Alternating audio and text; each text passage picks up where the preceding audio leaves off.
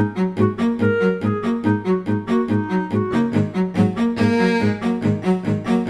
A Cercitop é uma cooperativa de solidariedade social com sede em Sintra que existe desde 99 e dois anos depois de ser criada começou a recorrer à medida de estágios profissionais do IFP para integrar trabalhadores de várias áreas. Desde serviço social, psicologia, fisioterapeutas, técnicos de recursos humanos, terapeutas ocupacionais, enfim, muito na área da saúde e também do serviço social, do apoio social e humano. Cláudia Franca, diretora de recursos humanos da Cercitop, sublinha que a medida de estágios profissionais é uma mais-valia importante para as instituições.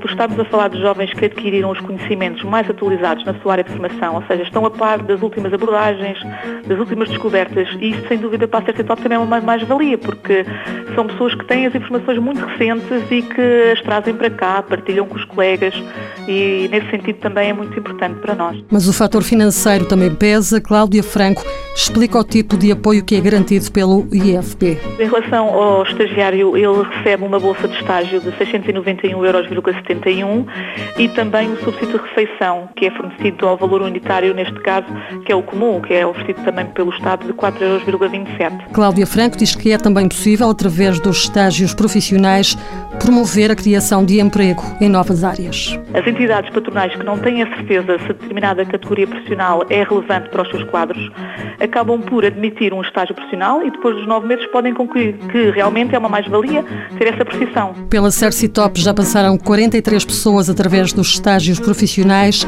36 acabaram por ser integradas nos quadros da instituição. Mãos à obra, financiado pelo Estado português e pelo Programa Operacional de Assistência Técnica do Fundo Social Europeu, sob o lema Gerir, Conhecer e Intervir.